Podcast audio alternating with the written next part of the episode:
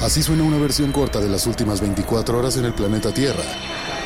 La conversación del mundo, aquí, en el Brief, con arroba el Che Arturo.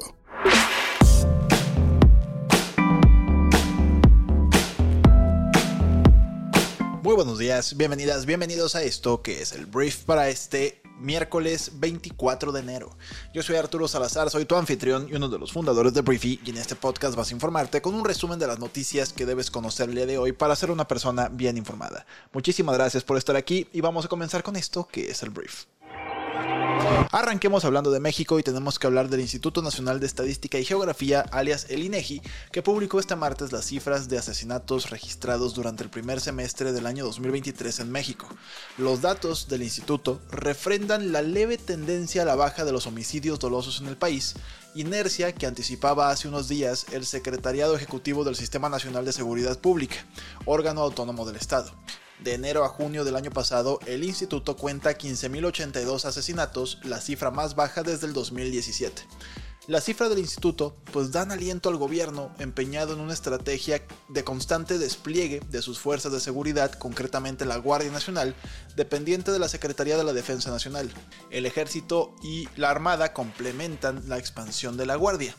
Este descenso impide sin embargo cualquier discurso de triunfo, porque igual que ilustran una tendencia a la baja, los datos muestran que en 2023 México contará más de 30.000 asesinatos constantes de los últimos 6 años. Sí hubo un descenso, pero este año vamos por más de 30.000 asesinatos. El gobierno lo celebra, pero el problema está muy lejos de resolverse.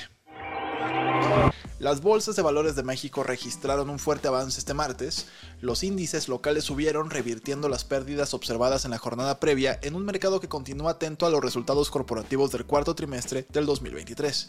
El IPC de la Bolsa Mexicana de Valores, que integran las 35 acciones locales más negociadas, subió 1.43% a 55.502 unidades y el FTSE Viva de la Bolsa Institucional de Valores avanzó 1.36% hasta 1.143 .36 puntos. Hablemos ahora de un momento muy importante en nuestro país, para muchas personas, para mí no, porque no le voy al equipo. Pero mira, las Chivas, las Chivas del Guadalajara pueden contar con el regreso de su hijo pródigo Javier el Chicharito Hernández.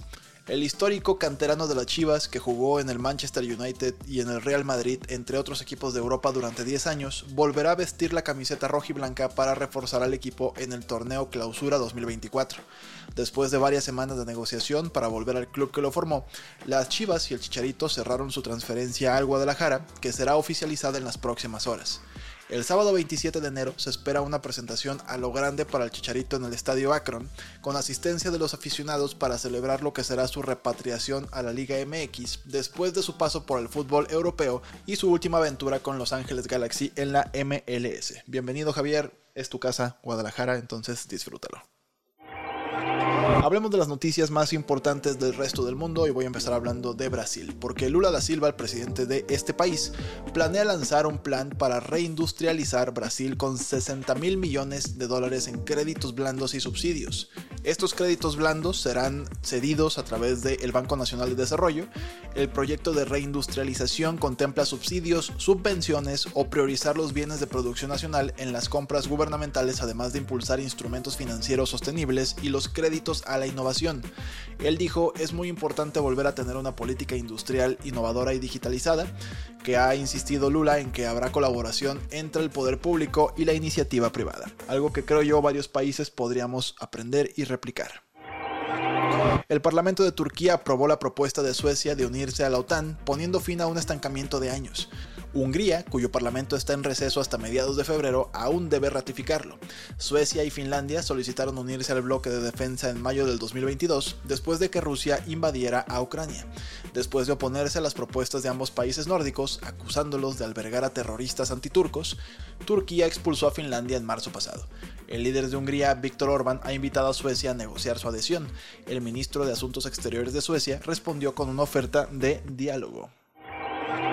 Benjamin Netanyahu, primer ministro de Israel, dijo que el país no dejaría de luchar en Gaza hasta haber obtenido la victoria absoluta.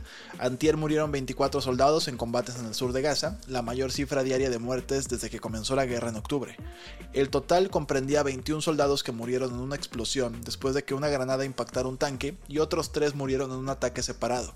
Mientras tanto, más de 25.000 personas han muerto a manos de las fuerzas israelíes en la guerra, según el Ministerio de Salud de Gaza, dirigido por Hamas.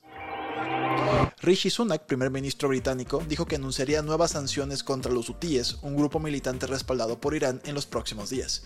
Anteriormente, las fuerzas estadounidenses y británicas llevaron a cabo nuevos ataques contra objetivos hutíes en Yemen. Fue el octavo bombardeo de este tipo realizado por Estados Unidos y el segundo por Gran Bretaña. Los hutíes han lanzado más de 30 ataques contra buques comerciales e internacionales desde mediados de noviembre.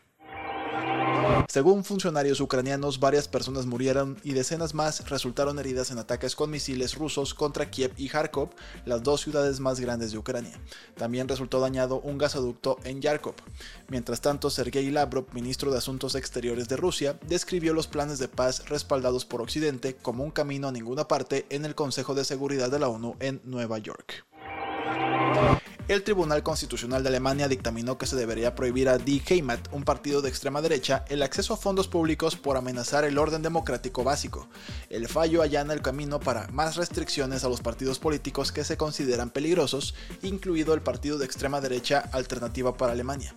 Decenas de miles de personas se reunieron en ciudades de toda Alemania la semana pasada para protestar precisamente contra este partido de extrema derecha Alternativa para Alemania. La Organización Mundial de la Salud advirtió sobre un aumento alarmante de los casos de sarampión en Europa en 2023.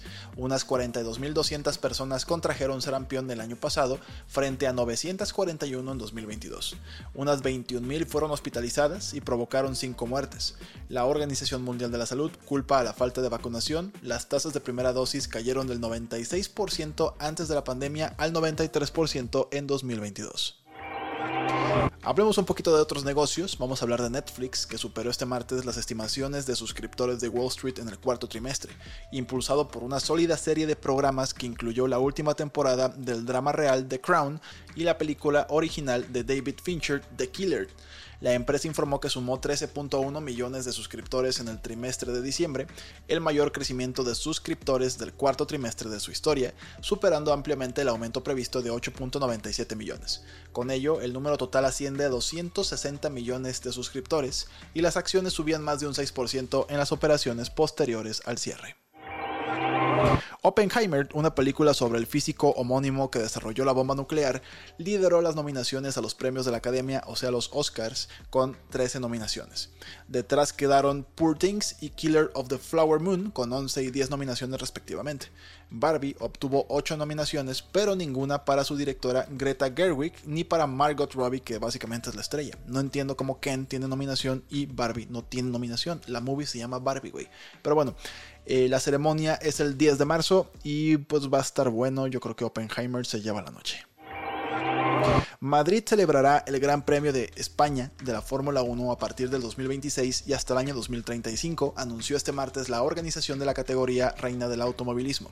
La Fórmula 1 anunció además de la fecha que será un circuito completamente nuevo que incorporará tanto tramos urbanos como no urbanos. El GP de España se celebraba hasta ahora en el circuito de Montmeló cerca de Barcelona, sobre el que pesa ahora la incógnita de si seguirá pues siendo o albergando alguna prueba de la máxima categoría a partir de 2026. El regreso de la Fórmula 1 a Madrid es el resultado de un acuerdo entre los organizadores de la competición e IFEMA, la entidad que organiza ferias y congresos en la capital española. Muchísimas gracias por estar aquí. Esta fue la conversación del mundo para este miércoles que espero que te genere mucho valor. Y si quieres apoyar este podcast, por favor suscríbete a Briefy. Briefy es nuestra plataforma educativa para líderes de negocios. Básicamente filtra el conocimiento de negocios para que desarrolles habilidades más importantes del mundo y te lo resume para que puedas aprenderlo en un tiempo de 15 minutos al día. Estamos hablando de los mejores artículos, tendencias, noticias y libros resumidos, todo en el mismo lugar, en un formato de texto o de podcast para que puedas prepararte y ser mejor en lo que haces en 15 minutos al día. Si quieres probarla, puedes descargar nuestra app en tu tienda favorita, ya sea de Android o de y probarla gratis durante 14 días. Con eso nos vas a echar muchísimo la mano para poder seguir produciendo todo este contenido de valor para nuestra comunidad de empresarios y empresarias. Una vez más, muchas gracias por estar aquí y nos escuchamos el día de mañana en la siguiente edición de esto que es el brief. Yo soy Arturo. Adiós.